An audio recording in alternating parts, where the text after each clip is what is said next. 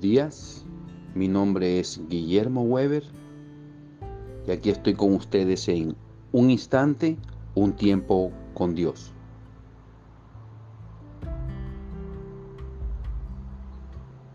Esperanza, palabra griega elpis, que significa plena confianza en que Dios hará lo que prometió. Y hoy te recuerdo una promesa. No te dejaré ni te desampararé. He titulado el mensaje de hoy, Ora. Ora constantemente. Primera de Tesalonicense 5:17. Orad sin cesar.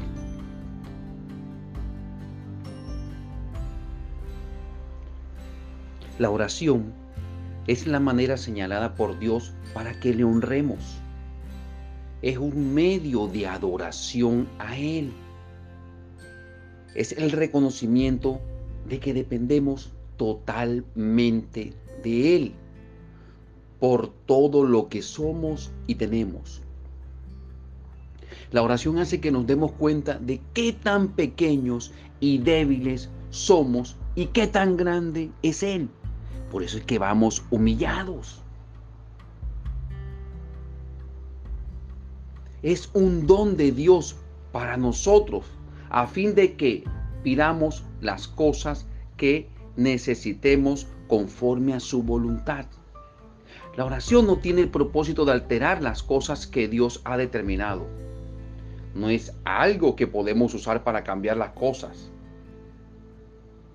Nuestra oración no cambia la voluntad de Dios. Así que cuando oramos, no lo hacemos para cambiar su plan, sino para que el plan de Él se efectúe. Cuando decimos a Dios nuestras necesidades, nos estamos encomendando a su cuidado y le suplicamos que trate con nuestras necesidades conforme a su consejo, plan y voluntad.